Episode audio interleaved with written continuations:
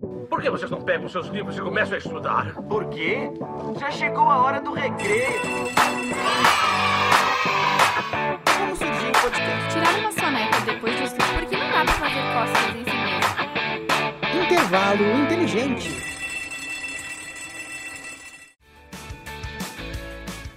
Por que não dá pra fazer cócegas em si mesmo? Porque a agonia das cócegas não é só fisiológica, ela também é psicológica. Se o seu cérebro sabe que é você que está fazendo cócegas, ele não vê motivo pra reagir, nem graça na brincadeira.